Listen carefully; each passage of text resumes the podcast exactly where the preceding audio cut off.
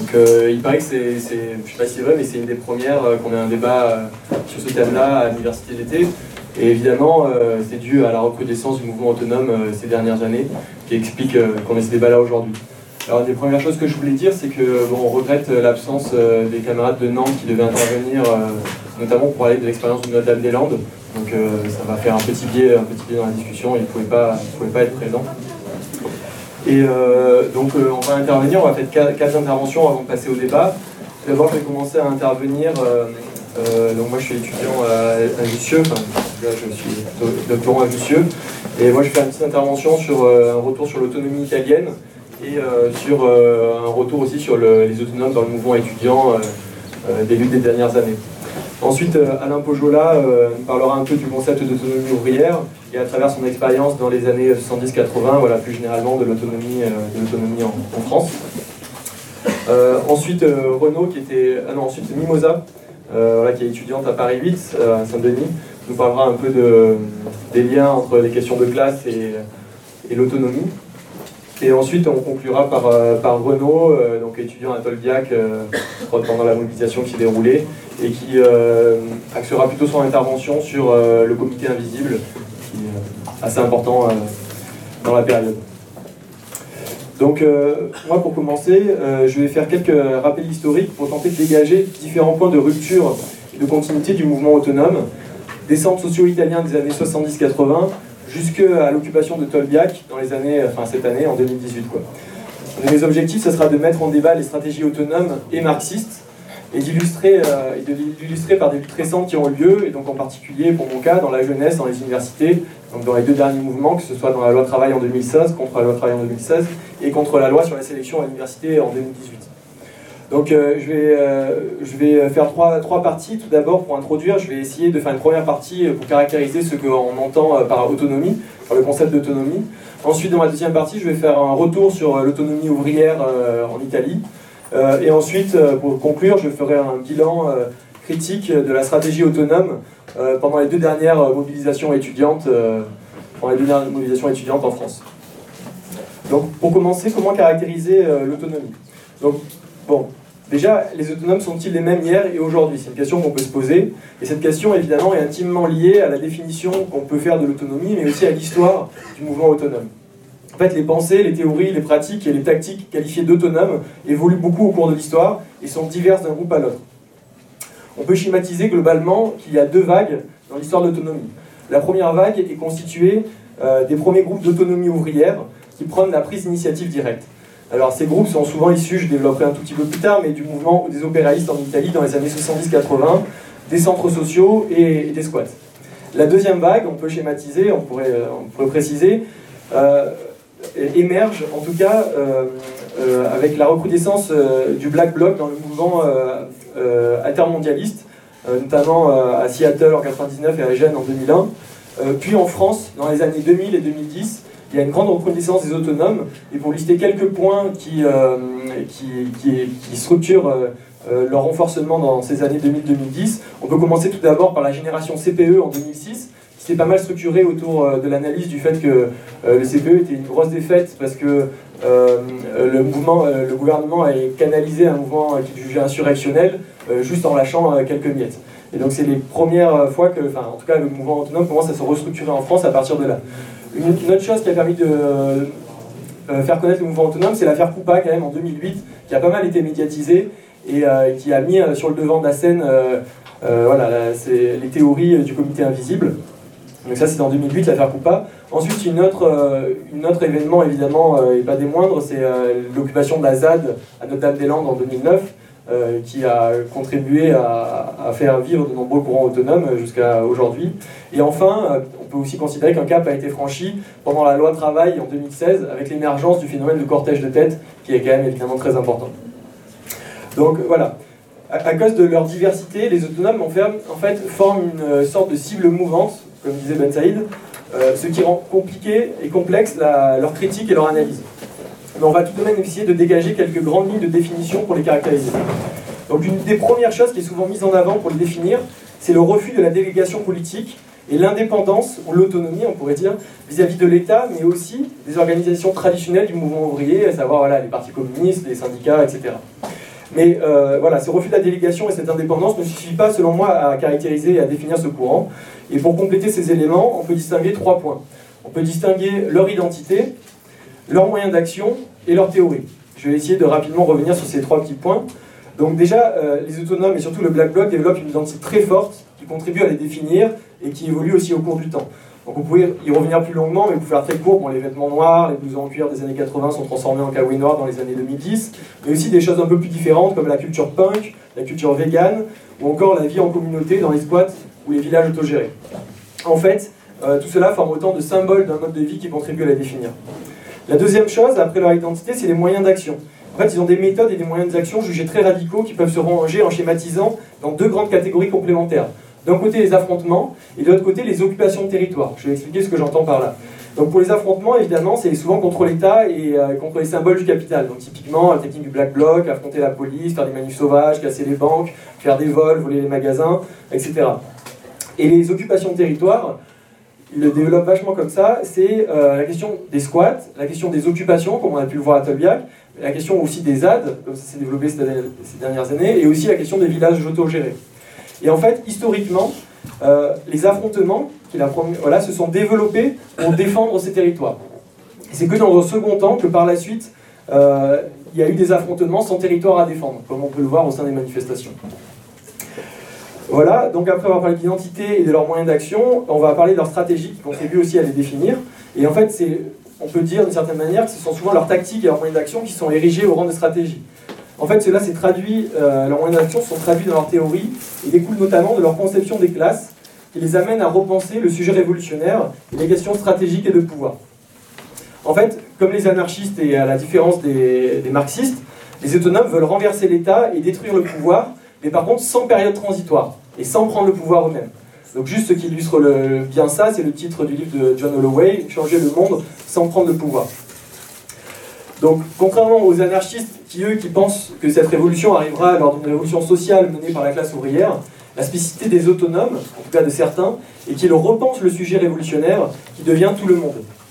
En effet, à la suite de la restructuration du capitalisme et au déclin du secteur industriel, le prolétariat serait désormais diffus selon eux, constitué euh, voilà, d'employés de services, de précaires, de chômeurs, d'étudiants majoritairement. Et du coup, ce ne serait plus la question de la production et de la grève qui serait centrale, mais celle des flux et du blocage. Donc, qu'est-ce qu'on entend par flux et blocage de quoi? C'est-à-dire le blocage des marchandises, du transport, de l'électricité, de l'Internet, de l'information. Donc, une rapide citation du livre À nos amis écrit par le Comité Invisible. Si le sujet de la grève était la classe ouvrière, celui du blocage est parfaitement quelconque. citation courte, mais qui résume un peu leur pensée. En fait, il en découle que les lieux de travail ne seraient plus centraux dans la lutte contre le capitalisme. Il ne s'agit plus, selon eux, de se réapproprier, ni encore moins de restructurer les moyens de production. Leur stratégie, leur tactique pour détruire l'État et le pouvoir, qui lui aussi serait diffus, l'État, tout comme la classe ouvrière, n'est plus tant la grève que le blocage des flux. Ils fétichissent l'insurrection d'un petit nombre. Leur force ne provient plus des masses, mais de la détermination de ceux qui luttent. Et ils voient dans la subversion de la vie quotidienne, dans la subjectivité et l'imagination, euh, des éléments qui permettent de rivaliser avec le pouvoir. Juste pour donner un exemple, un des tags qui était euh, euh, tagué sur la fac de Rome en 77 dans un mouvement étudiant autonome disait L'imagination détruira le pouvoir et un éclat de rire vous enterrera. Voilà. Et on verra aussi plus tard que pour eux, en fait, les moyens se substituent, se substituent souvent à la fin, mais surtout comme point central de leur théorie et que le communisme est possible pour eux ici et maintenant. Voilà. Donc si la tradition de notre courant est en relatif et en désaccord avec ces théories, ces théories ont moins le mérite euh, de réouvrir le débat stratégique pour renverser le système et le capitalisme. Voilà. Donc rapidement, pour conclure cette définition, on peut quand même que rappeler et insister sur le fait que le courant autonome est composé de sensibilités différentes et qui constitue plus une constellation diversifiée qu'un mouvement réellement unifié autour de textes fondateurs euh, et, euh, ou autour d'une organisation bien déterminée. Donc maintenant, je vais passer à ma deuxième partie, et faire un retour sur euh, l'autonomie italienne. Voilà, dans les années, euh, dans années 60-70. Donc déjà, il faut bien, bien voir qu'il y a des conditions particulières d'émergence de l'autonomie dans l'après-guerre qui voit une forte tradition de violence politique qui est due à l'unification brutale de l'Italie, mais aussi au fascisme et à la résistance. Il y a une industrialisation tardive de la classe ouvrière et une différence entre le nord qui est riche et industrialisé et le sud qui est pauvre et dominé par la mafia. Et globalement, le mouvement ouvrier est totalement dominé par le Parti communiste italien et, euh, et qui voit dans le même temps la thématique du compromis historique avec la démocratie chrétienne. je ne développerai pas plus. pour revenir au courant autonome, il est principalement, issu des centres sociaux qui sont conçus en fait à l'époque comme les soviets des temps modernes. voilà. Les centres sociaux, et plus généralement, il y a deux types de comités les comités de quartier et les comités euh, d'usine, les comités ouvriers. Donc euh, il y a une apparition des comités de quartier dans les années 60, par exemple à Turin et à Rome, qui étaient initialement contrôlés, c'est intéressant, rigolo, par l'Église et par le Parti communiste italien. Mais progressivement, ils s'indépendantisent, ils s'autonomisent petit à petit. Euh, en effet, par exemple, il y a de nombreux problèmes de logement, il y a beaucoup de bidonvilles, et du coup, à cause de ces problèmes de logement, on voit émerger des grèves de loyer en 64, par exemple, et des occupations de logements vides pour résoudre ces problèmes et qui génère pas mal d'affrontements euh, violents avec la police. Les premiers squats s'ouvrent à Rome en 69, en 75 à Milan s'ouvrent les premiers centres sociaux. On assiste au développement de l'autoréduction, donc ça c'est une pratique on va revenir maintenant, l'autoréduction qui se radicalise. Qu'est-ce qu'on entend par autoréduction? C'est le fait de ne pas payer en totalité ou en partie certains services, comme par exemple les loyers, l'électricité ou ce genre de choses. Ces pratiques d'autoréduction en fait rappellent celles des autonomes aujourd'hui qui cherchent de manière un peu idéaliste selon moi, à s'attaquer au symbole du capitaliste, des capitalistes euh, et à établir une contre-société, le communisme ici et maintenant, en rupture avec le système, en essayant de vivre différemment, en, volant, etc. Donc après les comités de quartier, on peut parler des comités ouvriers, euh, qui sont des collectifs autonomes issus de la rupture entre les syndicats et les travailleurs plus radicaux. Donc ça c'est assez intéressant. Il y avait des travailleurs qui étaient plus radicaux que les syndicats en Italie, et euh, qui menait beaucoup de grèves sauvages, des sabotages, faisait pas mal d'agitation en manif et dans les usines. Euh, notamment à Turin, par exemple, dans les, usines Fiat, euh, c'est un exemple qu'on prend souvent. Et en fait, d'où vient cette divergence entre syndicats et ces collectifs naissants autonomes Elle vient du fait qu'ils ont deux bases sociales différentes. En fait, les syndicats défendent principalement ce qu'on pourrait appeler l'aristocratie ouvrière. En fait, ils sont plus qualifiés, ils sont plus âgés, ils sont souvent d'origine urbaine, et anciennement installé parce que d'origine du nord de l'Italie. Alors que de l'autre côté, euh, euh, il y, a une catégorie ouvrier qui est plus jeune, d'origine rurale, et du coup récemment installée parce qu'ils sont originaires du sud de l'Italie, qui est plutôt pauvre, voilà, dominé par la mafia, etc., et qui subissent aussi le, racisme euh, de la, part, du Nord. Et donc cette catégorie-là ne se sent pas défendue en fait par les syndicats, et du coup ils constituent, ils sont à l'origine des collectifs autonomes ouvriers. Donc si les collectifs autonomes euh, ouvriers sont issus d'immigrés du Sud, ils sont aussi issus de militants ayant rompu avec les syndicats, notamment le Parti communiste italien, comme les opéraïstes. Donc là, je n'aurais pas le temps de beaucoup développer sur les opéraïstes, ça mériterait plus de temps.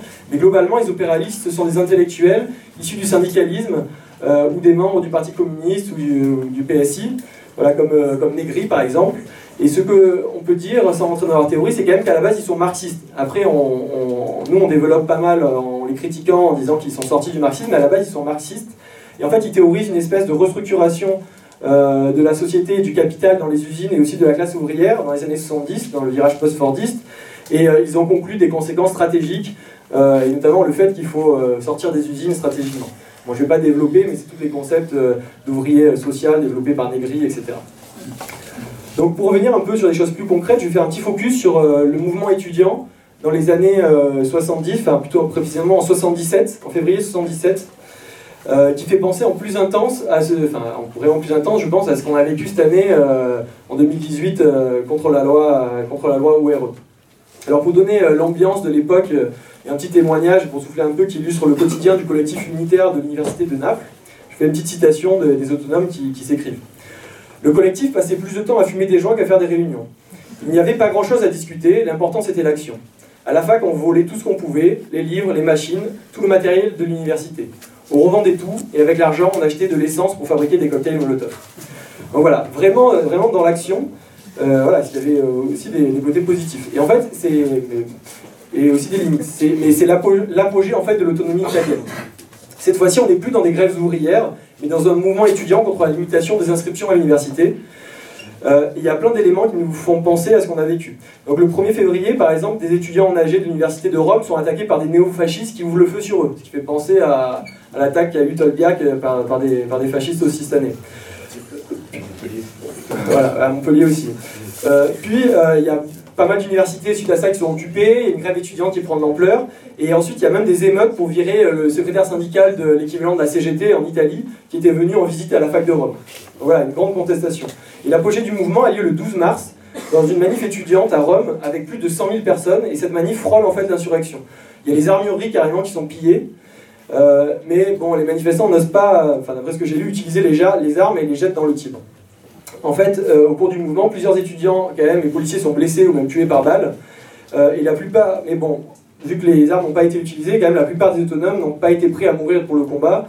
Et il y en a quand même une minorité qui rejoignent des groupes armés à partir de 77.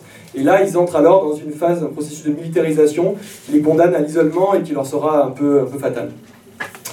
Euh, donc, je vais essayer de revenir rapidement sur les limites de l'autonomie ouvrière italienne, et plus généralement d'autonomie, selon moi, qui tiennent en premier lieu dans l'abandon des lieux de travail. En effet, la militarisation des groupes autonomes qui les marginalisent se fait au détriment de leur implication dans la lutte sociale et leur fait perdre petit à petit leur base sociale. Le refus du travail, qui est leur mot d'ordre et leur principale méthode de lutte, est à la base de la faillite de leur stratégie. En arrêtant de travailler, ils deviennent marginaux et se coupent de la population. Même les comités ouvriers autonomes axent leur lutte sur les autoréductions, c'est-à-dire en dehors des lieux de travail, et la question de la réappropriation des moyens de production, de leur restructuration, de la planification est relativement absente de leur discours, tout comme la perspective de la grève générale. Donc pour donner quelques chiffres quand même sur la fin de euh, l'autonomie italienne dans les années 70, en 77, le mouvement autonome rassemblait environ 100 000 personnes, dont un millier étaient armés et 10 000 organisés pour la guérilla urbaine, ce qui n'est vraiment pas rien.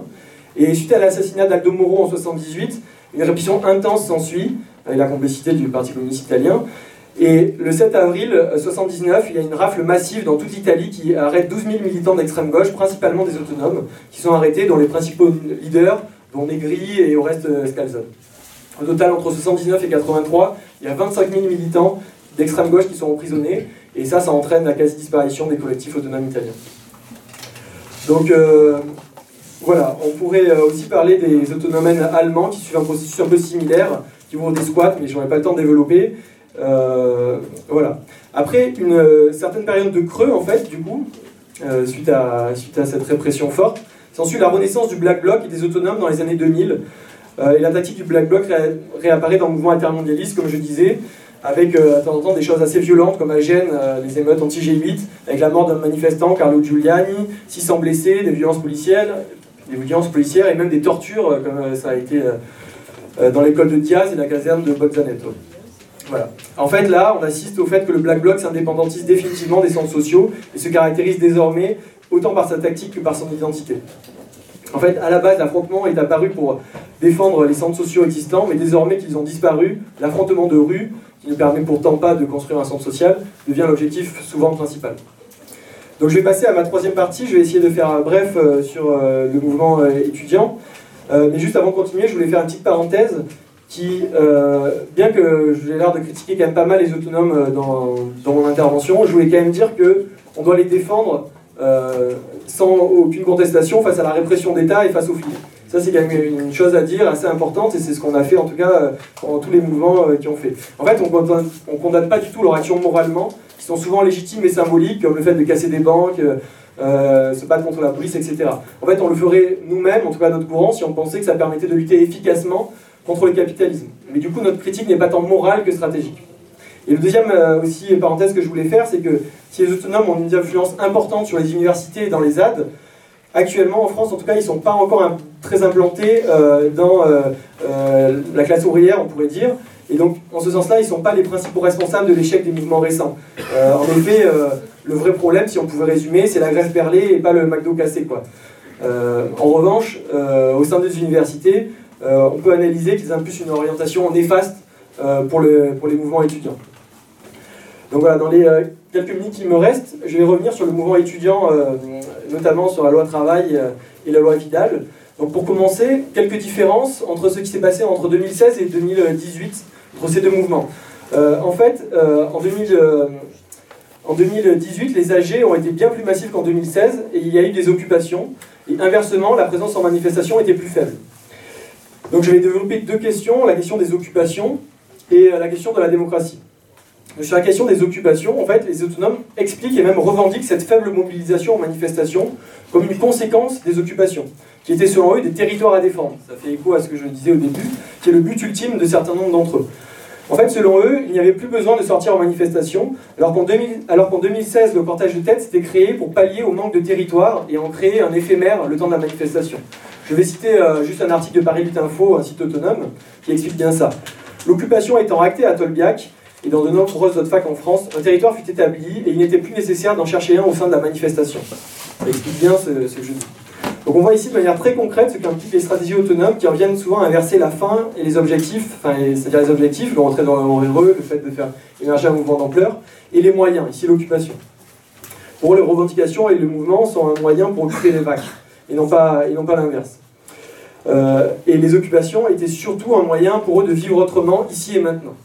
Si on ne doit pas négliger cet aspect, qui est quand même souvent euh, inversement un des défauts de notre courant, je pense, de négliger cet aspect euh, de vivre ensemble, euh, cela a mené certains autonomes à délaisser les manifestations et à ne pas voir en la massification et l'extension du mouvement et de la convergence des luttes la seule issue par le haut possible pour éviter le pourrissement du mouvement et la marginalisation des occupations suivies d'expulsions policières.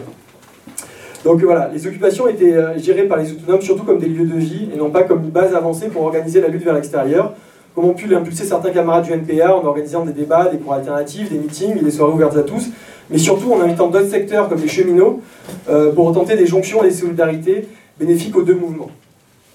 Euh, voilà, donc là j'ai plus beaucoup de temps, donc je vais un peu sauter la fin de ma partie sur, euh, sur les occupations et je vais passer à la question de la démocratie qui est quand même assez importante pour moi et qui est un changement par rapport aux autonomes, je pense, dans les années 70-80, qui est une nouveauté au cours des derniers mouvements étudiants et la contestation de plus en plus systématique des autonomes par les des assemblées générales qui constitue pourtant une forme d'auto-organisation à la fois basique et fondamentale, et qui permet une gestion démocratique de la mobilisation pour déterminer collectivement la meilleure stratégie pour gagner et diriger le mouvement. Donc ces assemblées générales étaient pourtant des acquis de longue date du mouvement ouvrier, descendant lointain des soviets. Et euh, voilà, on est loin du temps où les centres autogérés des autonomes italiens se voulaient être des soviets des temps modernes. Je vais faire une petite citation de l'extraction qui vient. Euh, un autre réflexe est, au moindre mouvement, de faire une assemblée générale et de voter. Nous subissons là le mauvais exemple des parlements bourgeois. Voilà. Donc c'est ça un peu les critiques qu'ils nous font. Et voilà, nous je pense qu'en tant que militants du NPA, notre responsabilité pour contrer ces discours et être audibles, c'est de développer leur auto-organisation et d'argumenter publiquement face à eux, euh, et euh, ne pas tenter des petites magouilles de temps en temps, comme c'est parfois le cas dans les cadres d'auto-organisation. Euh, rapidement pour conclure, si je prends vraiment une minute, il y a quand même des raisons objectives du renouveau des autonomes. S'ils ont le vent en poupe, euh, c'est pas que notre faute parce que nous on n'a pas été assez bons. Euh, c'est aussi il y a des raisons objectives, donc euh, notamment la chute de l'URSS et l'échec des organisations traditionnelles du mouvement ouvrier et la crise du PCF et des syndicats. il n'y a plus de confiance généralement dans les partis politiques. Si le Parti communiste avait construit une identité ouvrière forte et pris en charge une partie de la culture populaire, le stalinisme, la chute de l'URSS et la crise générale du mouvement ouvrier ont entraîné une crise de la conscience de classe se traduisant par un vide identitaire et la recherche de nouvelles formes d'épanouissement personnel et, euh, de bonheur quotidien chez les travailleurs. Voilà. En fait, les autonomes tâchent de répondre à cette recherche d'épanouissement personnel euh, de manière à la fois subversive, mais aussi minorisante. Et en mettant au centre ces questions, ils viennent à sous-estimer la question du pouvoir et ne plus avoir de plan clair pour renverser la société dans son ensemble. Cela dit, en cherchant l'émancipation dans tous les aspects de la vie, il tente de répondre à des questions que se posent les gens au quotidien et auxquelles nous aussi devrions être capables de répondre en développant une contre-culture, une production artistique forte, théorique et programmatique. Nous aussi, on doit être capable de laisser entrevoir le monde qu'on veut construire, tout comme eux essaient de le faire, et on doit être porteur d'un projet vivant. L'autonomie aujourd'hui, quand même, euh, c'est les cortèges de tête, et je pense que c'est un peu réducteur de penser que dans les cortèges de tête, il n'y aurait euh, que des black blocs, euh, que des autonomes, et que justement dans dans la composition, il y a des équipes syndicales. Il y a des équipes syndicales, il y a des gens qui en ont marre derrière d'être des banderoles syndicales où ils se sentent plus représentés par, euh, par, les, par, les organisations et qui veulent euh, manifester, mais en dehors des organisations. Ils en ont marre de la répression policière, ils en ont marre, marre des NAS euh, à chaque manifestation, comme on a, comme, on a pu connaître pendant la loi travail et, après, contre la loi des conneries et, pendant, pendant le, nuit debout. Et aujourd'hui, c'est un phénomène qui est un phénomène de masse. C'est-à-dire que quand on a un tiers de la manifestation qui est devant, qui euh, ne participe pas forcément directement au cassage de vitrines euh, euh, des banques ou des compagnies d'assurance ou des panneaux de co, mais qui par leur seule présence et la reprise de, mots d'ordre un des principaux mots d'ordre dans les cortèges de tête, c'est A, anticapitaliste. Et là, on se dit, putain, je suis au LPA, si je suis bourré de cortège? Non, tu es dans le cortège de tête, tu es avec euh, ce que, avec mépris, les trotskistes ont toujours appelé les totos, c'est-à-dire, quand il y a une impossibilité de caractériser un mouvement, eh ben on dit, bah, c'est les totos. Mais euh, c'est quoi les totos? Les totos, c'est. C'est un mot, ça vient de la classe ouvrière. C'est Marx, il disait, euh, quand il parlait de, l'autonome ouvrière, il disait un mouvement historique autonome de la classe. Et ça, ça a été repris par l'ensemble des, penseurs marxistes. Ça a été repris aussi par euh, le mouvement syndicaliste révolutionnaire et l'anarcho-syndicalisme euh, de la fin du, du, 18e à la constitution de la CGT jusqu'au euh, 19e, jusqu'à le, congrès de, de, de, de Reims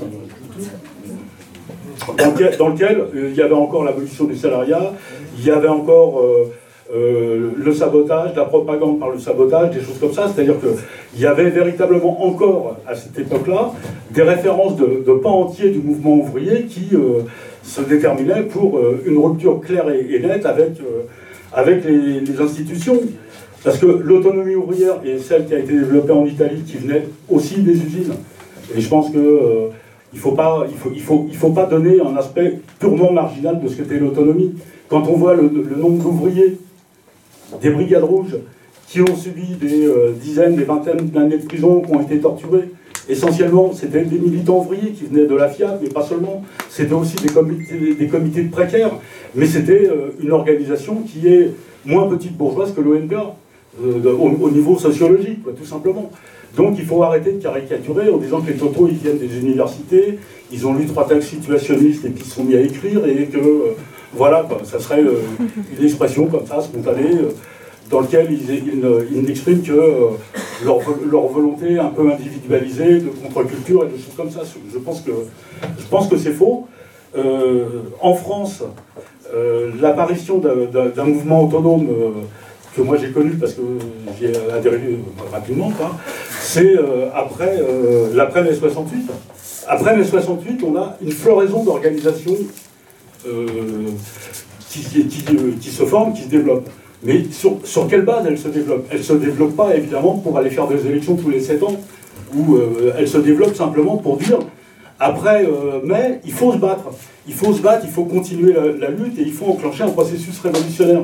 Et donc il y a floraison d'adhésion dans les, dans, les différentes organisations, qu'elles soient Mao comme la gauche prolétarienne, la principale, qu'elles soient trotskistes avec une variété lutte ouvrière, euh, Hello, même les Lambertistes, ils ont profité de mai 68 alors qu'ils avaient, appelé, à rentrer euh, chez soi le, soir des barricades.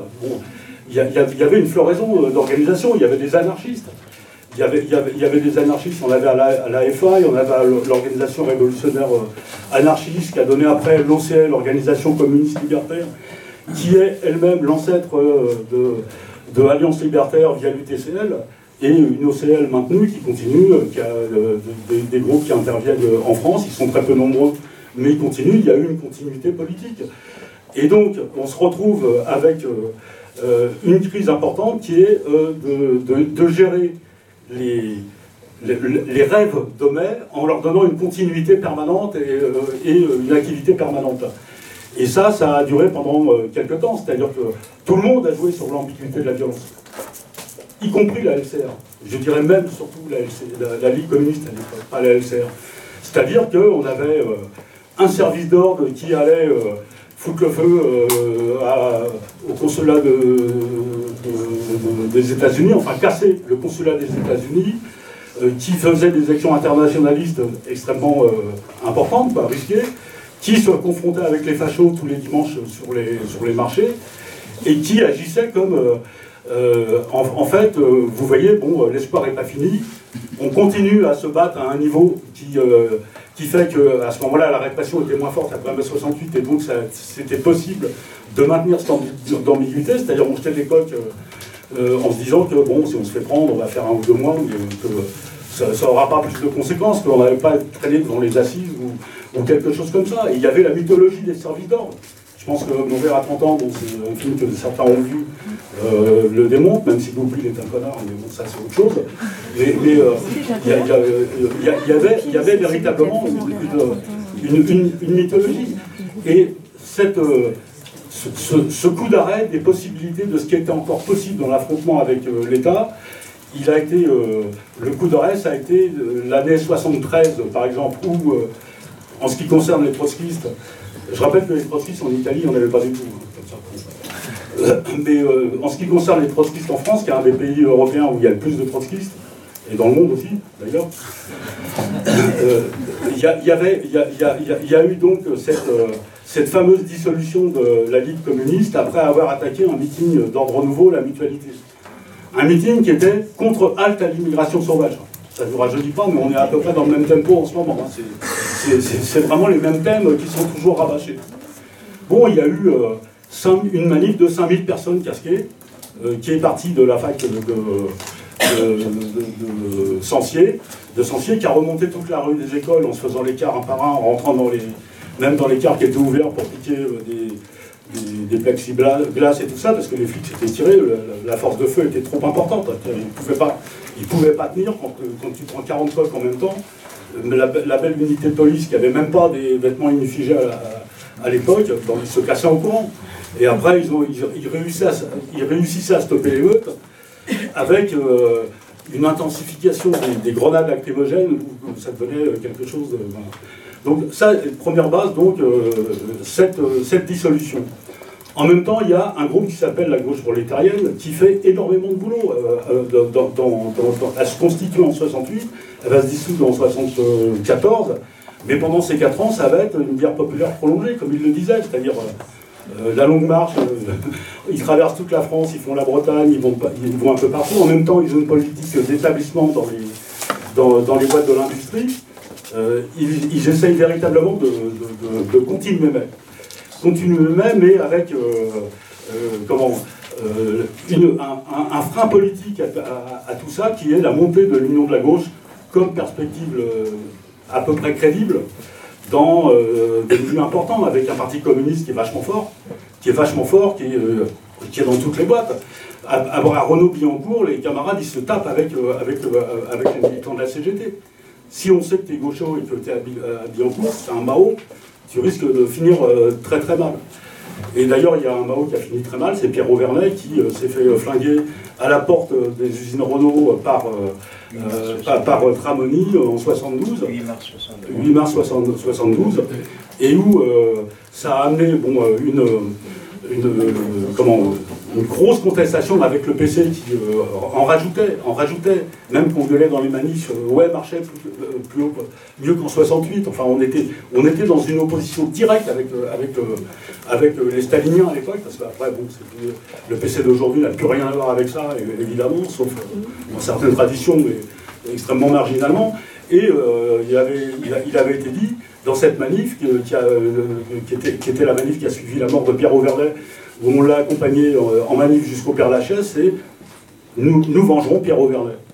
Chose qui a été faite par un mouvement de l'autonomie qui s'appelait l'ENAPAP, noyau armé pour l'autonomie euh, euh, prolétarienne, qui a flingué donc Tramoni au cours d'une action qu'ils ont revendiquée et pour laquelle ils n'ont pas pu être condamnés parce qu'il n'y avait pas de preuves permettant de, de justifier tel ou tel.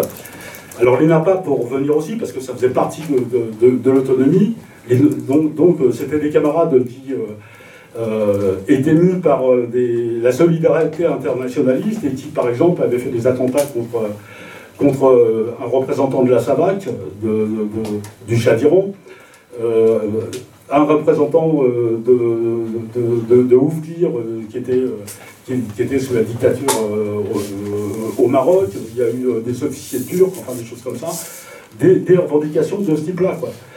Et en même temps, parallèlement dans l'autonomie, il y avait aussi des, actions armées qui visaient des, cibles euh, territoriales. Par exemple, il y avait eu dans le 14e arrondissement une volonté de rénover le quartier, c'était la CIMEREP qui faisait ça à l'époque. Il y a eu toute une campagne qui, qui était de sabotage des bulldozers et des grues et de, de toutes ces choses-là euh, qui étaient euh, brûlées systématiquement.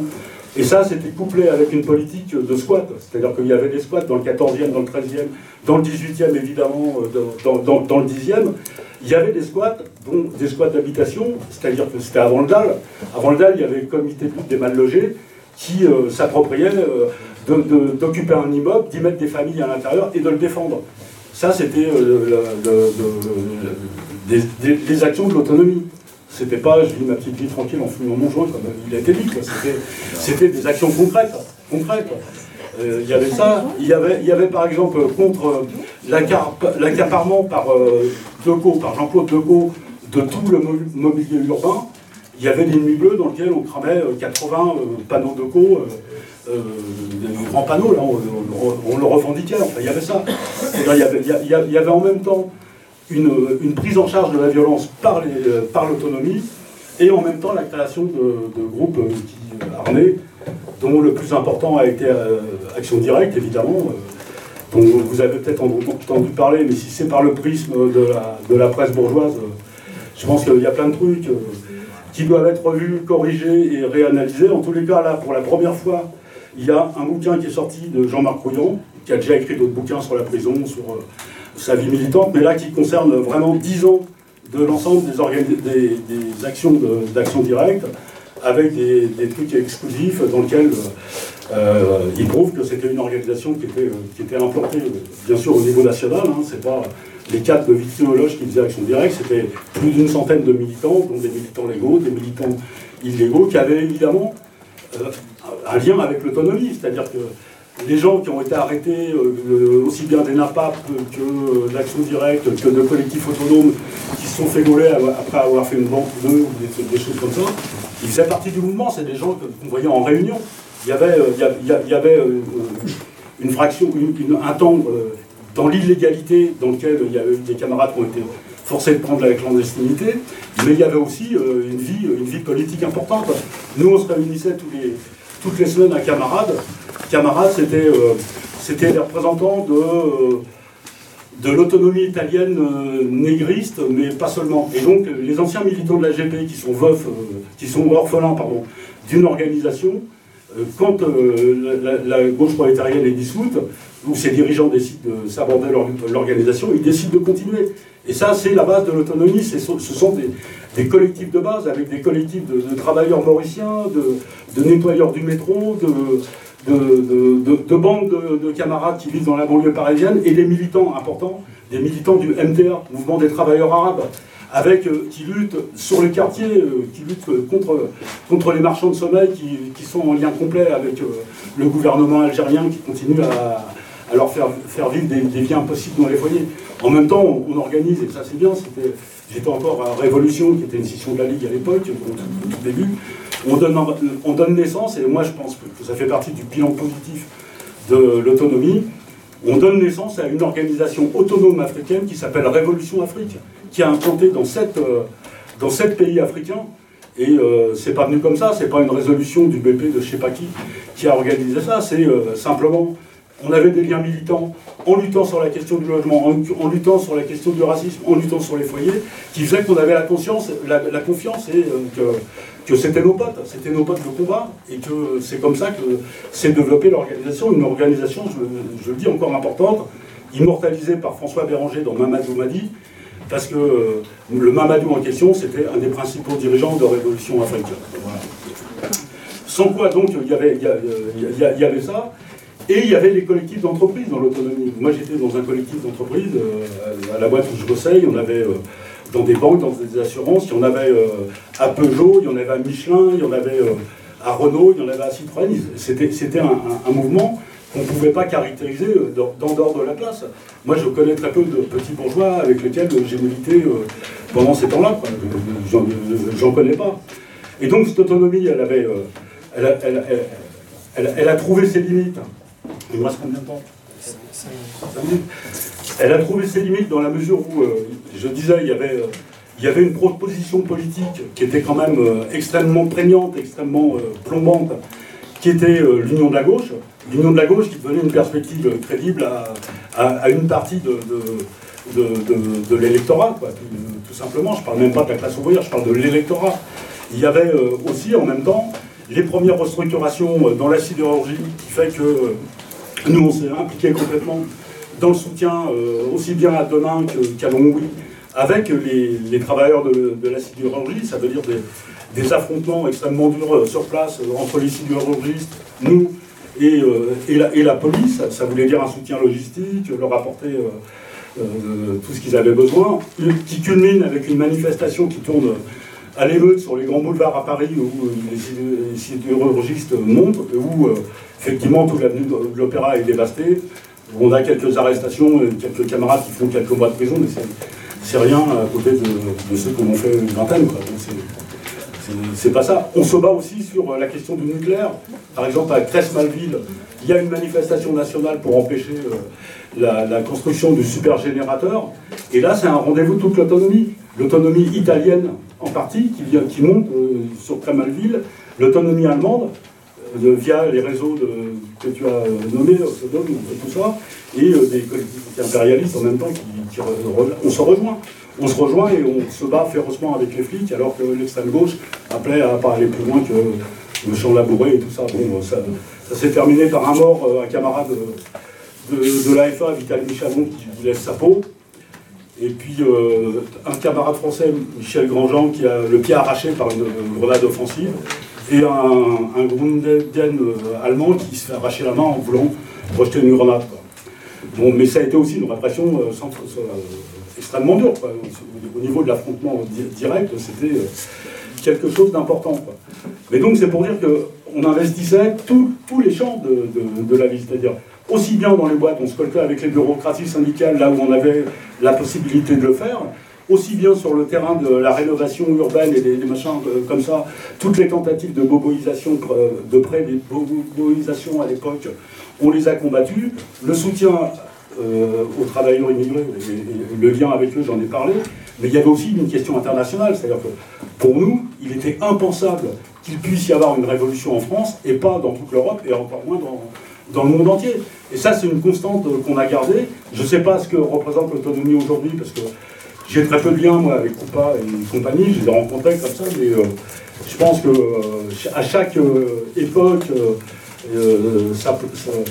son apport, et que de toute façon, ce que je dis, c'est les cortèges de tête, effectivement, devraient nous interroger beaucoup plus qu'on ne le fait, parce qu'on les caractérise trop vite, alors qu'il est en train de se passer quelque chose au niveau des recompositions, au niveau de l'abandon des, références traditionnelles aux organisations réformistes. Je pense qu'il y aurait plein de choses à aborder euh, à propos de l'autonomie et notamment euh, de voir quelles sont les potentialités quand une jeunesse se radicalise comme ça. Malheureusement, voilà, on n'a tous pas beaucoup de temps et donc je me concentrerai essentiellement sur les points qui me semblent problématiques. Donc, euh, la première des choses, c'est euh, évidemment parler du courant autonome, c'est quelque chose qui est complexe, euh, puisque effectivement on parle plutôt d'une mouvance autonome et qu'il n'est pas évident de trouver le point commun entre les différents groupes autonomes, même si il y en a. et bon, à mon avis, je suis assez d'accord avec Sandro sur le fait qu'il y a une rupture quand même entre l'autonomie ouvrière euh, italienne et à mon avis, vu ce que euh, Alain euh, en raconte, aussi avec l'autonomie française, on va dire dans les années 70-80, et ce qu'elle est devenue aujourd'hui et qu'on appelle les autonomes. Par exemple, si on prend comme point commun des autonomes le fait de refuser la structuration dans des partis des syndicats, donc euh, des organisations politiques ou syndicales, on voit bien qu'il y a une rupture avec l'autonomie ouvrière italienne, notamment, euh, surtout au tout début euh, au niveau des opéraïstes, qui posait clairement la question du parti, voire même du parti léniniste. mais effectivement, il refusait les syndicats en tant qu'outil de cogestion du capital. Il y a il faut voir que l'évolution euh, du courant euh, autonomiste italien euh, s'est posée, je ne reviens pas en détail là-dessus, mais je trouve que voilà, les éléments que donnait Sandro étaient, étaient très clairs, c'est-à-dire dans un contexte particulier, les défaites des grandes grèves, l'irruption d'un mouvement des précaires, parce qu'il y a toute une série de la classe qui se retrouve en fait, on va dire, un peu en dehors des rapports traditionnels de l'appareil de production, mais donc on va avoir un basculement quand même qui est très important, qui passe en fait de la théorisation de l'ouvrier masse, qui est l'ouvrier industriel, à l'ouvrier social, mais avec ce basculement-là, c'est pas juste qu'on s'intéresse au précaire, c'est qu'il y a une sortie progressive de l'usine, et y compris des militants ouvriers. Et parce que il faudrait donc refuser le travail, refuser euh, l'aliénation au capital. Et les courants autonomes, à mon avis, il faut le regarder comme euh, le produit euh, d'une époque, le produit d'un contexte. Et on voit bien qu'on a un passage d'une époque euh, où on avait des mouvements de masse dans, à la fin des années 60, début des années 70, et à la fois des appareils du mouvement ouvrier qui sont très bureaucratiques, qui sont très stalinisés, et avec le passage à la fin des années 90, début 2000, avec euh, clairement effectivement euh, l'effondrement de l'URSS, mais aussi euh, l'effacement progressif de la visibilité du clivage de classe. Et la victoire, d'un point de vue idéologique, d'une pensée post-marxiste, d'une pensée post-moderne, en ça qu'elle ne pense plus et qu'elle efface le sujet de la classe qui a été quand même très fort tout au long du XXe siècle. Et c'est pour ça que quand on regarde euh, le parcours de, Tony Negri, par exemple, euh, qui théorise l'ouvrier masse dans les années 60, donc de se concentrer sur l'ouvrier industriel et qui passe au concept de multitude et d'identité multiple, qu'il définit par ailleurs lui-même comme un concept de classe parce qu'il continue à avoir une base marxiste, mais différent, et il le dit lui-même, différent de la classe ouvrière. Le deuxième élément, à mon avis, qui est euh, important, c'est de voir qu'il y a une tension permanente dans les courants autonomes entre à la fois euh, le fait euh, de se vivre comme révolutionnaire, voilà, bon, nombreux des courants autonomes sont ceux qui refusent la prise du pouvoir parce qu'ils refusent en fait, parce qu'ils pensent qu'il faut détruire le pouvoir, mais euh, par ailleurs, il y a d'autres euh, courants autonomes qui envisagent la prise de pouvoir, mais il y a toujours une tension permanente entre la, révolution et donc la mise en pratique de l'insurrection et la prise d'espace et donc l'introduction d'éléments euh, d'utopie. Et donc, bon, je ne vais pas revenir dans le détail sur quel courant pense ça, mais à mon avis, il y a des, marqueurs, on va dire, un peu généraux euh, qui, qui, qui, sont issus de réflexions euh, qui sont, euh, à mon avis, réelles, matérielles, mais qui, à mon avis, posent problème. le, premier, le, premier problème, c'est la façon de voir le capitalisme comme un système de domination constante où l'aliénation serait totale, et notamment, voilà, c'est toute la question autour euh, du fait qu'on est entré dans une phase où en fait chaque individu serait aliéné par euh, le système euh, capitaliste, voire ce qu'ils appellent l'empire. Et l'empire, c'est le stade suprême, on va dire, de l'impérialisme. Alors, c'est pas complètement faux, c'est-à-dire que voilà, on, voit bien que il y a Enfin, voilà, qu'il y a quelque chose de, de vrai dans, dans, dans, ce que disent euh, les autonomes, mais le problème, c'est qu'il n'y a plus du tout de pensée dialectique de voir, par exemple, les puissances euh, impérialistes comme en contradiction parfois les unes avec les autres. Donc, et, donc l'empire est total, tout le monde est dominé, tout le monde est aliéné au même niveau. Et euh, ce qui est surtout, donc il n'y a pas de dehors à l'empire, je reviendrai là-dessus, mais surtout il y a une ce qui est, ce qui est, ce qui est nommé comme euh, participant à l'aliénation, voilà, c'est la création de fétiches, c'est la réification euh, des rapports sociaux, et donc euh, le fait de se baser uniquement sur une critique de la société de consommation et tout le problème est la question euh, de euh, la marchandise. Et c'est pour ça, euh, bon, je, reviens en partie sur ce que Sandra a dit, c'est pour ça qu'il y a une focalisation sur les seuls moments en fait où et, discuter la classe ouvrière, c'est en ça qu'elle est en capacité de bloquer la circulation de la marchandise, la circulation de la valeur. et donc, on, devient, il y a une, confusion sur euh, qui est acteur euh, d'une grève, et je pense que cette confusion, elle existe dans un slogan comme on bloque tout, qui n'est pas uniquement un slogan autonome par ailleurs, mais parce que en fait dans on bloque tout, il y a un effacement complet du sujet de classe et donc il n'y a pas de prise de conscience de voilà de la question d'où on se place euh, dans l'appareil de production. Et à mon avis, c'est une tendance lourde euh, aujourd'hui dans les mobilisations. Et ça entraîne en particulier euh, des luttes délégataires où il n'y aurait plus besoin de grève. Alors, en fait, c'est quelque chose qui est réel, c'est-à-dire que quand on bloque les axes routiers, quand on bloque les axes ferroviaires, voilà, quand on se concentre sur la circulation de la marchandise, il est vrai en fait qu'on peut bloquer l'économie et gagner, mais en fait, le principal problème, c'est que pour nous, la grève, euh, ce n'est pas seulement à propos de bloquer l'économie, parce que la grève, c'est aussi réussir à faire progresser le niveau de conscience euh, pour euh, que les travailleurs et les travailleuses s'organisent collectivement, la remise en cause du pouvoir à l'intérieur de l'entreprise, la création par l'autogestion, la mise en place d'instances de double pouvoir, euh, et, la mise en place de l'expérience euh, d'une démocratie euh, ouvrière et donc la capacité de comprendre qu'on peut construire une autre société. Et évidemment, on passe à une étape caricaturale.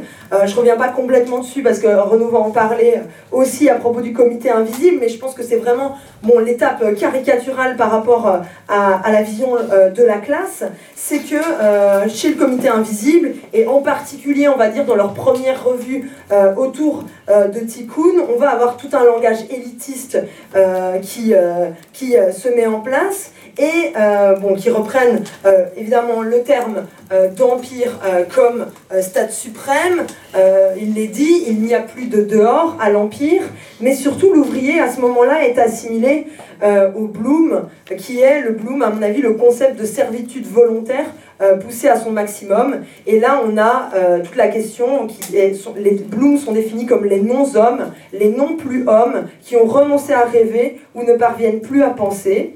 Et là, dès lors, on comprend qu'on n'essaye plus de convaincre les ouvriers vus comme aliénés, puisque d'ailleurs ils le disent euh, dans Contribution à la guerre en cours, nous n'avons rien à dire aux citoyens de l'Empire. Et donc en fait là on retrouve quand même euh, quelque chose qui sont marquants euh, dans les Black Blocs, c'est-à-dire qu'on n'essaye pas de convaincre ou de s'adresser à l'ensemble des gens qui luttent, quel que soit leur faible niveau de conscience. On ne s'y adresse pas et d'ailleurs on se dissimule. Et la dissimulation, c'est quelque chose qui est très fort parce que ça veut dire qu'on ne revendique pas des actes, puisqu'on et donc parce que quand on revendique des actes, on essaye de convaincre d'autres que ces actes-là sont légitimes. Enfin, euh, le refus euh, des organisations euh, ne se limite pas seulement à ne pas s'organiser soi-même, à refuser d'être organisé soi-même. En fait, il tend à refuser de s'organiser aussi avec les travailleurs et les travailleuses qui sont eux-mêmes organisés. Et ça, c'est une position de principe, c'est-à-dire les organisations politiques et syndicales sont vues comme des constituantes intégrantes euh, euh, du système capitaliste de l'Empire. Et donc il y a une, opposition par principe euh, au front unique. Bon, j'ai pas complètement le temps de développer. Une opposition constante au front unique, alors qu'évidemment, pour nous, le front unique, c'est aussi des éléments qui font progresser la conscience de classe, mais aussi à toute constitution de démocratie, euh, toute organisation euh, de euh, la démocratie ouvrière, puisque dans la démocratie ouvrière, forcément, il y a la question de la mise en place d'une autre d'un autre type de pouvoir, d'un double pouvoir, et il refuse le pouvoir. Et c'est pour ça qu'il refuse, bon, le plus caricatural, évidemment, c'est les appellistes qui veulent pas d'assemblée, mais il y en a d'autres qui veulent bien des assemblées, mais qui ne veulent pas de comité de mobilisation, pas de comité de grève, etc. Et ça, euh, à mon avis, euh, c'est euh, cette question-là, c'est à, nouveau la question du pouvoir. Et la critique du pouvoir, en fait, elle devient de fait une question d'une avant-garde qui est une élite, qui est la seule, en fait, à se vivre comme non aliénée à l'Empire. pourtant, ils définissent le système capitaliste comme un système de domination totale, un système d'aliénation totale, et pourtant, eux se retrouveraient magiquement pas aliénés, pas dominés, et comme des gens qui auraient la conscience euh, de ce qu'il faut faire pour être en dehors euh, de cette aliénation. Et donc, évidemment, enfin, c'est la question du parti, du parti comme qui est pour nous évidemment la question de la prise du pouvoir. Et donc, en refusant le parti, c'est refuser évidemment la prise du pouvoir, puisque, comme le dit Daniel Ben Saïd, le parti pour nous, c'est l'articulation entre les mouvements de conscience et euh, relié à une hypothèse stratégique. Donc je le disais euh, dans mon introduction, il y a une tension euh, entre la prise d'espace, la volonté d'occuper des espaces et l'insurrection. donc à mon avis, ce qui relève à la fois d'un on va dire d'un socialisme utopique, voilà, de, de, courant de pensée utopique, à la prise de pouvoir, à la révolution. Euh, et donc, on se retrouve euh, à la fois euh, à la mise en place d'une stratégie permanente de l'insurrection et à la fois une prise d'espace de désertion de l'empire, de désertion du système. Et donc, c'est ces deux, deux stratégies. Alors, j'ai pas beaucoup le temps de revenir sur les prises d'espace, il aurait fallu, il faudrait revenir dans le détail parce qu'il y a plusieurs prises d'espace. Les prises d'espace, ça peut être quoi? Ça peut être euh, dans les occupations, évidemment on a eu la question des occupations de fac, euh, dans les zones à défendre, euh, dans les squats, dans des communautés reculées, comme par exemple la communauté d'Arnac en a été un, exemple, mais il y en a eu bien d'autres. et donc, en fait, ici, il y a un retrait à nouveau de la question de la production. Il y a, à nouveau un retrait de. La stratégie, ce serait de se retirer tous en masse euh, du travail et donc à nouveau de euh, se retirer aussi des liens organisationnels collectifs qu'on a euh, sur nos lieux de travail dans nos entreprises. Et donc là, je reprendrai encore une fois Daniel Ben Saïd dans Pensée utopique et stratégie qui dit On n'a jamais vu d'évasion en masse de la condition ouvrière il y a des évasions involontaires par exclusion et des évasions volontaires par trajectoire personnelle, mais le problème, c'est de briser le rapport d'exploitation et de domination qui l'impose. Et, et par ailleurs, il y a aussi toute une critique de la modernité. Alors je le disais, il y a la critique de la société de consommation, mais qui se fait particulièrement, euh, en tout cas dans beaucoup euh, de courants, même si bon après, euh, personne n'a une contradiction près je pense qu'on peut voir qu'il y a aussi des groupes Facebook autonomes qui n'ont pas de problème à, continuer, mais c'est vrai qu'il y a toute une, idée de l'idée on est surveillé de partout, la, surveillance est totale, ce qui encore une fois, qui n'est pas quelque chose de faux, mais, euh, mais du coup, il y a des fois le refus en fait d'une pensée dialectique, c'est-à-dire de comprendre les contradictions euh, du capitalisme. Et donc on se retrouve dans une position morale où en fait on va critiquer les habitudes de consommation, euh, le, consumérisme et en fait l'aliénation de nos frères de classe. Enfin, pour mon dernier élément, je voudrais revenir sur quelque chose qu'on a eu beaucoup, je pense, dans, de discussions dans le mouvement étudiant, mais je ne vais pas parler spécifiquement du mouvement étudiant, mais plus a la question de est-ce que les autonomes ont le droit, enfin, ont le droit, ont le droit de se dire révolutionnaires, est-ce qu'ils sont vraiment révolutionnaires, est-ce qu'ils ne sont pas révolutionnaires? Et en fait, à mon avis, cette question-là, elle n'est pas tellement pertinente. Parce que je l'ai dit, c'est vrai qu'il y a eu un refus de la prise du pouvoir, mais encore une fois, la majorité, en fait, veut faire la révolution et a une volonté euh, de faire la révolution. Et donc, à mon avis, ce qui est important, c'est de discuter de leur hypothèse stratégique. Et donc, euh, il y a deux éléments sur euh, l'hypothèse stratégique, à mon avis, qui est commun à, tous les courants autonomes. Euh, aujourd'hui, hein, je ne parle pas encore une fois euh, de, de, l'autonomie passée, mais, mais, aujourd'hui, qui est à mon avis, d'une part, la question de on s'en va tous du capital, donc je l'ai développé, et l'autre, et d'ailleurs, pardon, je reviens là-dessus, sur on va tous sortir du capital et comment on attaque le capital, ça restera soit on, sort du capital, on sort du rapport au capital, soit on attaque des symboles du capital, mais sans jamais l'attaquer en son cœur. C'est-à-dire, euh, typiquement, on casse une banque, euh, on fait un. J'en sais rien, moi, ça s'est vu dans d'autres, euh, à d'autres moments de l'histoire, un acte violent sur un symbole du capitalisme, en ayant quand même toute une série d'illusions sur l'impact que ça va avoir sur le capital. Et la critique de l'État, elle va se faire essentiellement via la question de la répression et de l'appareil on va dire, l'appareil répressif judiciaire de l'État. Et donc en fait, détruire l'État va se focaliser essentiellement sur, on va dire, les manifestations les plus violentes de l'État, qui sont, euh, qui sont donc la police, et c'est une vraie critique, évidemment, que nous, on pense que l'État est violent, mais donc, pour abattre l'État, ils vont avoir une stratégie, on va dire, voilà, de violence euh, et d'insurrection permanente euh, par, par rapport à l'État. Et du coup, la violence devient l'unique et le seul moyen de détruire l'État, et ça devient quasiment une fin stratégique. Et pour nous, la question de la violence, euh, on va dire, c'est pas du tout une question de principe ou une question morale. C'est vrai qu'Alain a euh, donné plusieurs exemples euh, d'actions violentes qui viennent aussi de nos courants politiques, mais pour nous, la violence, c'est la question de la légitimité. la légitimité, en ce sens pas, est-ce que c'est légitime d'attaquer l'État? Pour nous, évidemment, c'est toujours légitime d'attaquer l'État, mais est-ce que c'est légitime aux yeux des gens, des, gens à qui on s'adresse, c'est-à-dire euh, de notre classe? Et donc là, je reprendrai euh, encore une fois, euh, et je suis désolée pour ça, Daniel Ben Saïd dans Le spectacle invisible, qui est un texte que je conseille à tout le monde, qui, qui explique bien nos divergences avec les courants autonomes. Et il nous dit ceci, qui me semble particulièrement pertinent, le critère de jugement de jugement politique et de savoir si elle peut être revendiquée publiquement. Autrement dit, si elle peut être perçue largement comme légitime.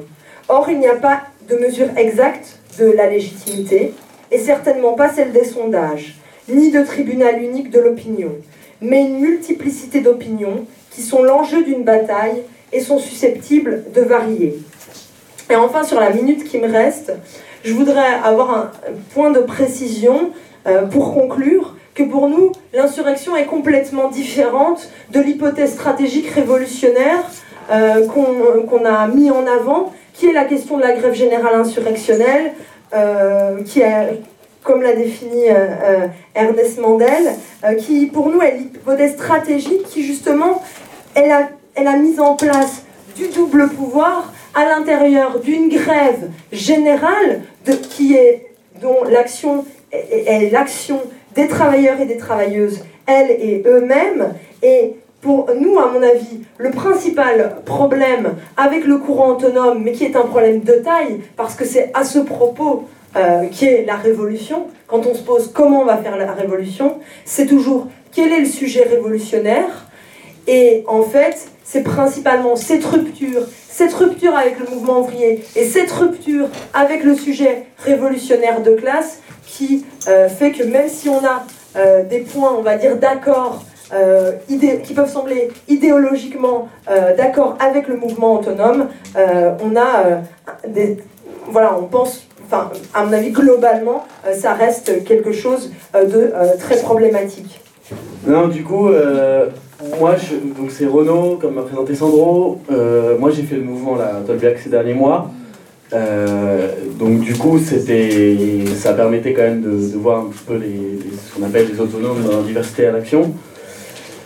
Et euh, en fait, voilà, mon intervention est spécifiquement sur le comité invisible, euh, qui est, on va dire, je pense, aujourd'hui, ça ne représente pas évidemment la diversité de l'autonomie, je pense que les, différentes interventions l'ont montré, mais en même temps, je pense que c'est aujourd'hui la principale forme de résurgence de l'autonomisme en France, en tout cas la plus structurée. C'est-à-dire que euh, c'est des gens, euh, donc je sais pas si tout le monde connaît, mais qui sont d'abord structurés autour d'un groupe, euh, Mimosa en a parlé, qui s'appelait Tikkun, qui est créé en 99 et qui est un, groupe de réflexion philosophique, d'une certaine manière, c'est un peu comme ça qu'ils se, qui se défendent, et puis qui écrivent par la suite trois ouvrages, L'insurrection qui vient en 2007, qui font vraiment plus leur, leur manifeste voilà, politique, on peut dire, à nos amis euh, en 2014 et maintenant euh, en 2017.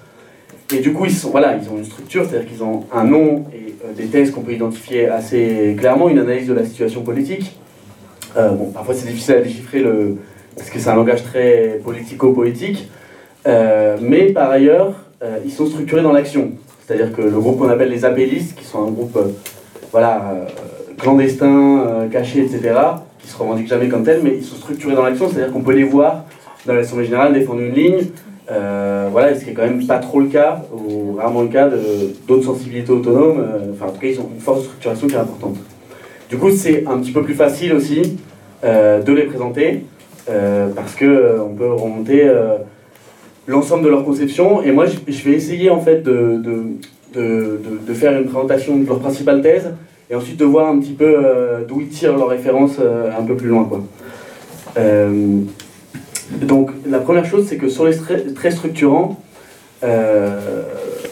même, par rapport à la différence aussi avec les courants dont on parlait, on a pu parler avant, c'est que eux, ils assument euh, la rupture avec le marxisme. Euh, D'emblée, ça fait partie de, de leur principale caractérisation, et euh, sur un sens de caractérisation de, l'économie, de comment fonctionne le capitalisme, c'est-à-dire que eux, ils affirment que les frontières entre production, circulation et reproduction sont devenues tellement poreuses que les processus de production et de circulation de la valeur ont fusionné. Euh, bon, je, cite pour euh, peut-être clarifier un peu ce qu'ils disent. C'est dans nos amis, donc leur, leur principal manifeste politique, ils disent les marxistes peuvent se rhabiller. Euh, donc voilà, si je suis pas trop chaud. le processus de valorisation de la marchandise, de l'extraction à la pompe, coïncide avec le processus de circulation, qui lui-même coïncide avec le processus de production, qui dépend d'ailleurs en temps réel des fluctuations finales de la théorie du marché. Dire que la valeur de la marchandise cristallise le temps de travail de l'ouvrier fut une opération politique aussi fructueuse que fallacieuse. On voit que c'est toujours assez compliqué à lire, mais ce qui se devine là-dedans, euh, on comprend, c'est-à-dire c'est la question du Fordiste finalement qui décrivent, c'est-à-dire de comment le capitalisme a réussi à euh, améliorer les problèmes qui se posent entre la production et la consommation. Et eux, en fait, la thèse à laquelle ça les amène, pour résumer un peu simplement, on pourrait rentrer dans le détail de la théorie marxiste, mais c'est de dire qu'en gros, euh, c'est la fin des crises. C'est la fin des crises de surproduction euh, du marxisme, euh, telles qu'elles avaient euh, pu être euh, caractérisées voilà, par, par Marx. Et, et du coup, c'est la conséquence logique, bon, ça a été un peu dé- décrit, c'est évidemment la fin de la stratégie de la grève générale insurrectionnelle, parce que finalement, il n'y a plus le moteur initial de, de, de- la crise, et la fin du prolétariat comme sujet révolutionnaire. Et donc voilà, c'est ce que citait Sandro en disant le blocage remplace la grève. Toi, tu avais cité la première phrase, je pense que la deuxième phrase est intéressante aussi. Ils disent euh, après, si le sujet de la grève était la classe ouvrière, celui du blocage est parfaitement quelconque, ce que tu citais. Et la deuxième phrase, c'est c'est n'importe qui, n'importe qui qui décide de bloquer et prend ainsi parti contre la présente organisation du monde. Et je pense que cette seconde phrase est importante parce que c'est pas seulement. Parce qu'en fait, le, je veux dire, le mouvement ouvrier, c'est jamais opposé au blocage. Le blocage, ça peut être complémentaire à la grève, etc. Mais eux, ils en font un fétiche du blocage. Parce qu'ils considèrent que ce n'est pas seulement complémentaire, c'est supérieur. Parce que précisément, ça permet que n'importe qui, quelle que soit sa position dans la rapport de production, et comme justement il y a des rapports de production qui sont diffus, peut s'impliquer euh, dans la mobilisation. Euh, et donc, ça. Et, en fait, c'est pas seulement la classe ouvrière qui remet en cause, en réalité, dans, le texte, dans les textes qu'ils écrivent, mais c'est euh, l'absence, enfin, je veux dire, c'est assez clair quand on lit la chose, c'est qu'il y a une absence chronique de classe. Euh, la notion de classe, je veux dire, liée aux, aux moyens de production n'existe plus. Et donc, à partir de là, euh, occuper, bloquer, c'est s'insurger. Voilà, il y a un trait d'égalité entre tout ça. Et peu importe sa condition de classe, peu importe, je veux dire, toute action qui vise à bloquer cette production ou qui vise à attaquer l'État euh, est une action qui a égale valeur, quoi. Euh, et notamment parce que la deuxième chose qu'ils disent, c'est que malgré tout, la production, dans leur théorie, nœud du pouvoir, euh, mais il y a quelque chose qui disent que c'est qu'elle s'est fait monde. Euh, monde, et comme le pouvoir s'est fait monde. Euh, ça veut dire que, par exemple, ils expliquent que le, le pouvoir, il est plus centralisé dans un rapport de, production, mais ils disent le pouvoir est désormais immanent à la vie telle qu'elle est organisée technologiquement et mercantilement. Et plus loin, ils disent toujours dans nos amis, le pouvoir désormais est l'ordre des choses mêmes et la police chargée de le défendre.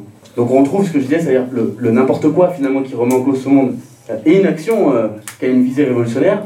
Et d'une certaine manière, on voit qu'il y a une forme de dilution de la stratégie. À partir du moment où il y a une désorganisation euh, de la portée euh, ou de l'enchaînement de chaque action qu'on veut faire. C'est-à-dire que la, stratégie réduit à un ensemble de tactiques par rapport à des actions voilà, très concrètes. Et du coup, ça les amène à finalement donner une valeur à la révolution, je pense, qui est un petit peu différente de, de, de, de la valeur qu'elle a, qu'elle a existé dans le marxisme révolutionnaire, c'est-à-dire que le processus euh, de révolution est entendu comme un processus de destitution euh, progressive euh, selon eux. Et je voudrais juste faire deux citations, il y en a une qui est un peu longue, mais à mon avis ça permet de, de bien ordonner tout ce que je dis. D'abord, le premier, il parle un peu de la manière dont conçoit le soulèvement. Ils disent Le soulèvement dure quelques jours ou quelques mois, amène la chute du régime ou la ruine de toutes les illusions de paix sociale. Il est lui-même anonyme. Pas de leader, d'organisation, pas de revendication, pas de programme. Les mots d'ordre, quand il y en a, semblent s'épuiser dans la négation de l'ordre existant. Et ils sont abrupts. Dégage, la peuple veut la chute du système. Ce qui se lève n'a personne à placer sur le trône en remplacement, à part peut-être un point d'interrogation. Ce ne sont ni les bas-fonds, ni la classe ouvrière, ni la petite bourgeoisie, ni les multitudes qui se révoltent. On voit par ailleurs que là, il y a une différence avec les théorisations que peut faire Negri. Rien qui ait assez d'homogénéité pour admettre un représentant, il n'y a pas de ce nouveau sujet révolutionnaire dont l'émergence aurait échappé jusque-là aux observateurs. Si l'on dit que le peuple est dans la rue, ce n'est pas un peuple qui aurait existé préalablement, c'est au contraire celui qui préalablement manquait. Ce n'est pas le peuple qui produit le soulèvement, c'est le soulèvement qui produit son peuple. Vous comprenez C'est-à-dire c'est vraiment... euh, euh, en fait, on, re- on retrouve d'une certaine manière une, certaine forme de logique avec l'autonomie, mais la différence qui frappe, évidemment, c'est l'absence totale de sujet social, euh, et c'est la dilution, d'une certaine manière, de la révolution dans une pratique d'émancipation individuelle qui voilà, serait cumulative, d'une certaine manière. Et il faut savoir que, par exemple, ça, c'est quelque chose qui les amène, dans les textes qu'ils écrivent un peu plus loin, à revendiquer, par exemple, les révolutions arabes, comme étant des processus voilà, de ce type de soulèvement, des organisés, etc., et sans jamais parler ou analyser les phénomènes de contre-révolution euh, euh, qui, sont, ou qui, ont pu émerger derrière. Quoi. Bon, et moi je pense que il y avait quelque chose qui était intéressant à, voir dans le temps qui me reste un petit peu, c'est de d'essayer de comprendre euh, à la fois d'où ce phénomène un petit peu vient, euh, de quelle analyse même de, de, voilà, de l'histoire, de quelle référence, et comment aujourd'hui, comment on explique euh, qu'aujourd'hui il puisse avoir une influence de ces, ces thèses-là.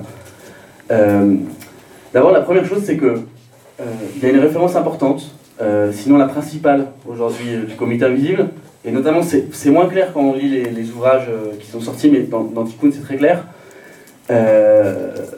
C'est en fait Foucault, donc Michel Foucault, qui est le, philosophe français, Euh, et je pense que c'est important euh, parce que ça permet de comprendre plus en profondeur leur analyse et de, de, de quel, finalement de quelle, euh, voilà, de pensée ils viennent.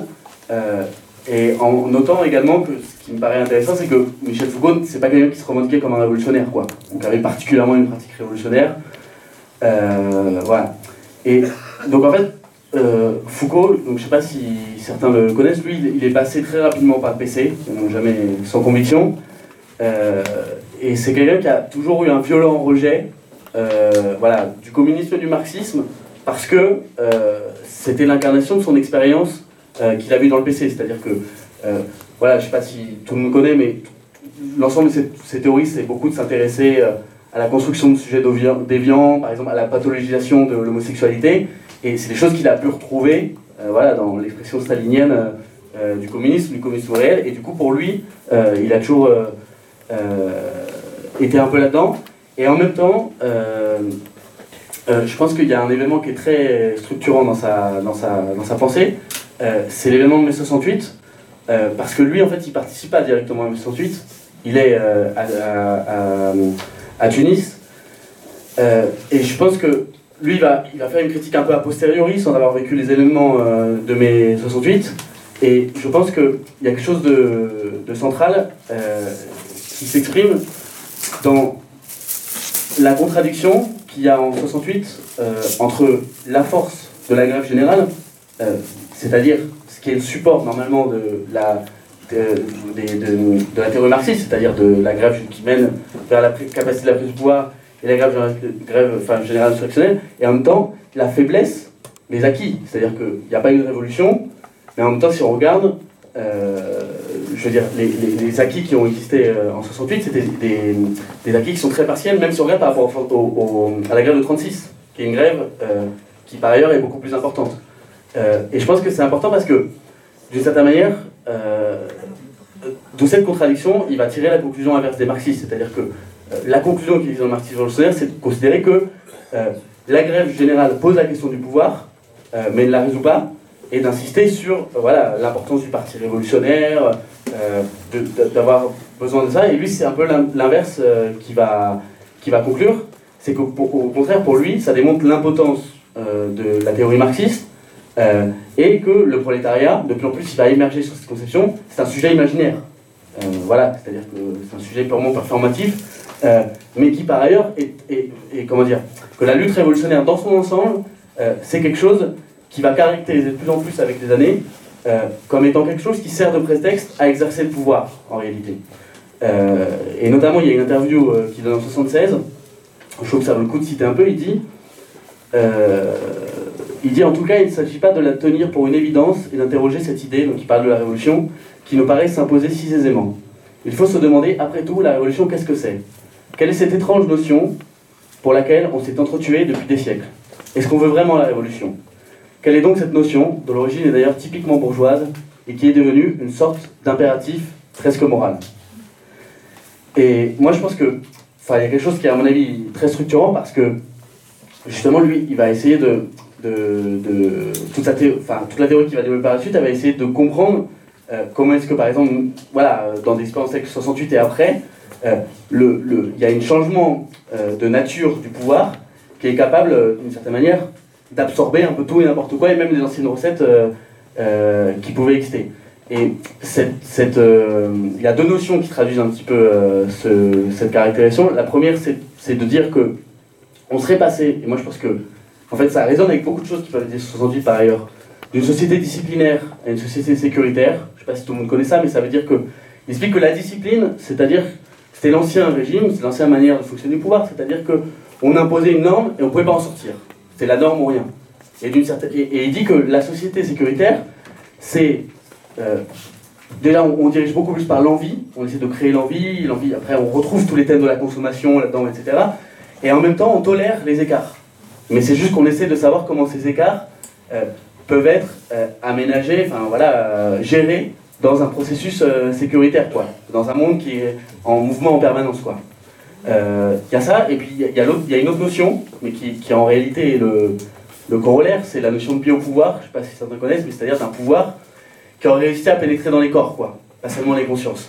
Et je pense que derrière tout ça, bon, ça mériterait de, de- de revenir euh, plus dans le fond, mais je pense qu'il y a vraiment quelque chose qui s'exprime qui est le scepticisme, voilà, l'idée de, ce pouvoir un petit peu diffus, que va reprendre aujourd'hui des gens comme comme Invisible, et en même temps le scepticisme sur la capacité euh, qu'on aurait en fait à changer euh, l'ensemble des choses du système, quoi, et, que, qui, du coup circonscrit euh, toute lutte, euh, euh, voilà, pour la transformation du système. À une lutte totalement partielle, isolée, etc.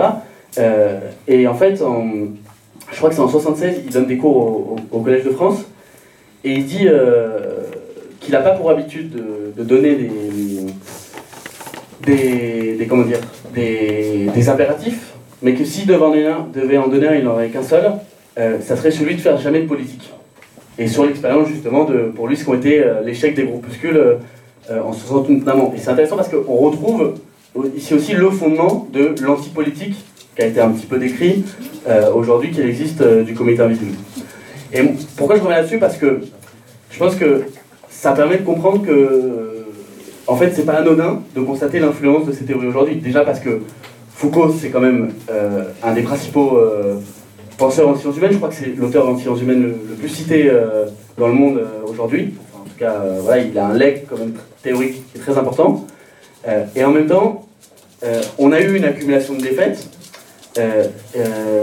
Et notamment, je pense que d'une certaine manière, quand on regarde l'émergence du néolibéralisme dans les années 90, euh, ça peut paraître comme une confirmation euh, de ce que pouvait dire Foucault, c'est-à-dire que c'est là où on a euh, voilà, euh, le, le- totalement la, comment dire, la, société de consommation qui imprègne, beaucoup plus les esprits, le, comment dire, le, enfin le, comment je, je le, l'esprit de compétitivité, enfin de compétition, self-made man, etc. C'est là où on est quand même plus fort. Et surtout, avec l'effondrement du mur, on a le capitalisme qui est partout. Euh, et du coup, on retrouve cette idée que le pouvoir est partout. C'est-à-dire que à la fois il est partout parce qu'il est dans le monde entier, c'est-à-dire qu'il n'y a plus un seul pays euh, qui euh, n'est plus soumis au régime fonctionnel capitaliste, il est partout également dans les esprits. Et du coup, c'est ça qui est très fondateur. et bon, du coup, il ne me reste pas beaucoup de temps. Moi, je voulais juste dire quelque chose, c'est que je pense que parce que souvent, quand on discute avec les autonomes, ils insistent sur la diversité des conceptions et des pratiques, euh, ce qui par ailleurs est vrai. Euh, mais je pense qu'aujourd'hui, euh, les thèses du comité invisible et leurs pratiques, en réalité, structurent dans une grande partie un certain nombre de choses qu'on peut voir à l'œuvre, parce que et qui, forgent des différences avec, avec le enfin l'autonomie telle qu'il a pu exister autrefois quoi. En tout cas dans, dans un petit secteur de militants, d'avant-garde, mais qui pèse quand même. Euh, le premier, c'est le refus de l'auto-organisation, euh, c'est-à-dire que les AG, en fait, sont ces, arènes de politique, quoi, c'est-à-dire de, tout simplement de performativité, et, là où les bureaucrates siègent, il n'y a aucune capacité de pouvoir euh, dépasser, de pouvoir y donner un autre contenu. en même temps, ils ont quelque chose qui est l'organisation affinitaire, c'est-à-dire que à nos amis, le titre est explicite, c'est-à-dire de dire, nous, on ne cherche pas à convaincre sur un terrain politique, mais on s'organise de manière affinitaire, quoi, parce que être ami, c'est déjà être un, renversement du monde quand on est vraiment ami. Euh, et donc, ils ne cherchent pas à, s'afficher politiquement, etc., à dire qu'ils sont membres de cette organisation. Euh, l'anonymat, je pense qu'il quand même un niveau de, renforcement, enfin là, la, lutte masquée, le refus des médias, euh, et aussi une forme de fétichisme de la violence, c'est-à-dire que, enfin voilà, on a déjà un peu exprimé, la, la, chose, c'est-à-dire que une violence qui au bout d'un moment perd même son contenu politique, quoi, euh, en fait, ou, ne, cherche même plus à avoir un contenu politique qui peut s'exprimer. Euh, et, et, du coup, je pense que, moi je pense que c'est pas pour rien, euh, en même temps que tout ça ressurgit, je pense que c'est aussi un moment où, d'une certaine manière, les mobilisations de la jeunesse qui a eu ces derniers temps, les mobilisations de la classe ouvrière, aussi l'épuisement, on voit, de, du néolibéralisme avec l'élection de Macron, c'est des choses qui commencent à poser la perspective que finalement euh, c'était peut-être qu'une étape et c'était pas la, fin du monde comme on nous avait expliqué dans les années 90. Euh, et en même temps, je pense que c'est pas suffisant euh, pour arriver à donner un contenu qui permette de comprendre pourquoi on en est là et avec quelle stratégie il faudrait rebondir. Et à mon avis, pour conclure là-dessus, je pense que au NPA, on est particulièrement, on occupe une place particulière pour arriver à discuter de ces conceptions, enfin en particulier en LPA jeune, parce que c'est beaucoup un phénomène de, de, jeunesse, en tout cas pour l'instant. Euh, voilà, parce qu'on est, on est les seuls, je pense, à pouvoir proposer une alternative euh, stratégique sur un terrain qui soit un terrain révolutionnaire, quoi.